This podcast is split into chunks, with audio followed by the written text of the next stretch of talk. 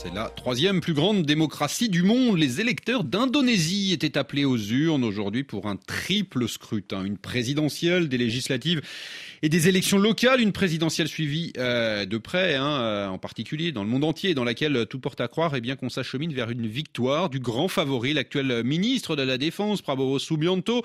Les premières tendances le créditent d'environ 60% des voix. Pour en parler, nous sommes en ligne avec Delphine Alès. Bonjour. Bonjour. Vous êtes professeur de sciences politiques à, l'INALCO, l'Institut national des langues et civilisations orientales, également euh, chercheuse au Centre Asie euh, du Sud-Est. Delphine Alès, euh, est-ce qu'on peut encore imaginer un, retournement de scénario dans cette présidentielle en Indonésie en fonction des, des bulletins qui restent à dépouiller ou c'est pas vraiment le cas?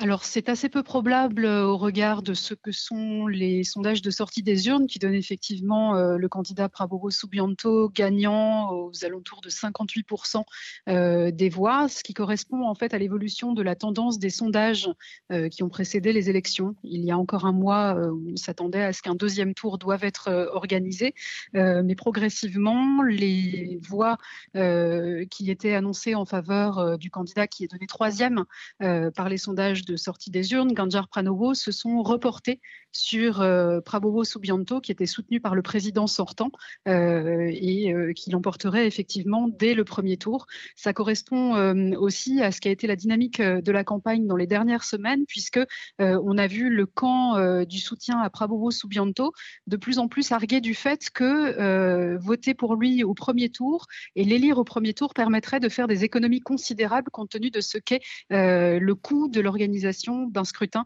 à l'échelle du territoire de l'Indonésie. Ouais, très compliqué, on, le rappelle, presque 17 000 îles, hein, ou un peu plus, je crois, même, euh, constituent euh, le, pays. Euh, Delphine Alès, qu'est-ce qui explique cette popularité aujourd'hui de Prabowo Subianto? Vous le disiez à l'instant, hein, une trajectoire ascendante ces dernières semaines dans, dans l'attente de l'élection. Effectivement, alors Prabowo Subianto euh, a déjà été candidat à plusieurs reprises à l'élection présidentielle euh, indonésienne, à une primaire, puis deux fois euh, candidat à la présidence contre le président sortant Joko Widodo. mais ce qui a joué un rôle déterminant pour lui, c'est le soutien implicite, mais très appuyé que lui a apporté le président sortant, euh, très populaire encore euh, à l'issue de son deuxième mandat, en favorisant le choix de son fils aîné comme euh, candidat à la vice-présidence sur le même ticket que Prabowo Subianto, qui est aussi l'actuel ministre de la Défense, un mandat pendant lequel il a acquis une très grande visibilité et beaucoup travaillé sa popularité par rapport à ce qui était le cas il y a encore cinq ans. Euh, compte tenu du discours très, populiste, très nationaliste hein, qu'il a tenu pendant euh, toute sa campagne, euh, si elle se confirme, l'élection de Prabowo Subianto, Delphine à, à, quoi il faut s'attendre maintenant avec lui au pouvoir?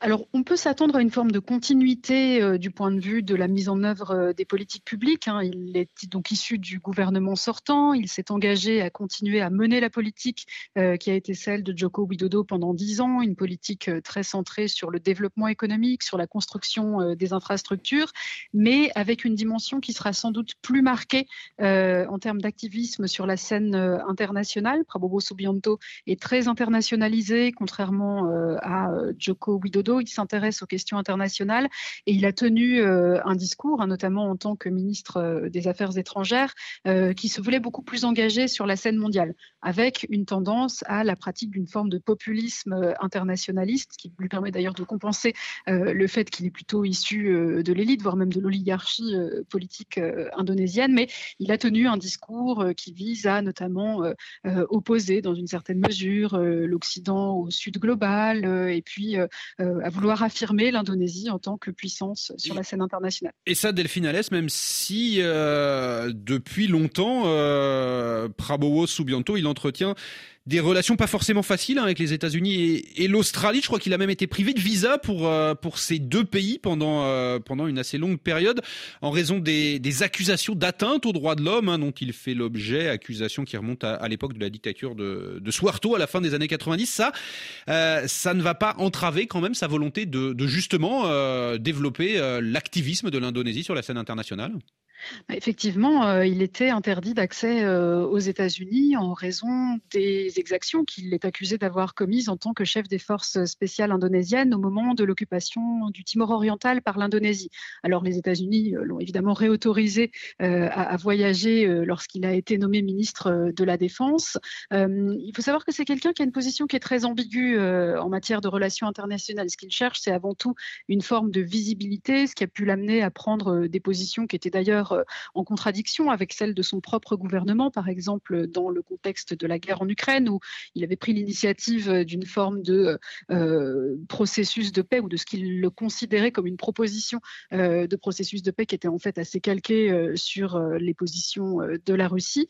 mais il a pu avoir des approches assez contradictoires. Ce qu'il cherche, c'est vraiment à affirmer la place de l'Indonésie sur la scène mondiale et à tenir un rôle de, pour l'Indonésie, un rôle de euh, puissance euh, non alignée, euh, y compris en endossant une rhétorique qui serait contestataire. Dans le même temps, il a aussi eu une pratique qui pouvait consister à se rapprocher de certains pays. Par exemple, il a été l'artisan du contrat d'achat d'avions Rafale à la France l'année dernière. Euh, rapidement, Delphine Alès, je demandais d'être assez euh, concise dans cette dernière euh, réponse. il nous reste une, petite minute. on le disait, hein, Prabowo Subianto, c'est un ancien général accusé donc d'atteinte aux droits de l'homme à, la fin des années 90. Est-ce qu'avec son arrivée au pouvoir, il ne faut pas craindre quand même un recul des acquis démocratiques en Indonésie?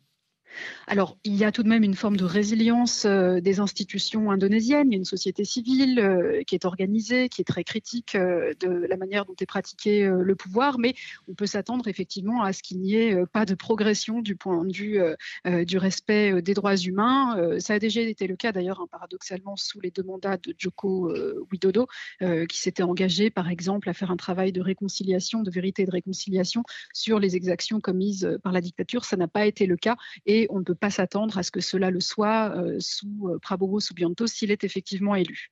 Delphine Alès, professeure de sciences politiques à l'INALCO et chercheuse au Centre Asie du Sud-Est. Merci à vous d'avoir été euh, l'invité de RFI Midi ce mercredi.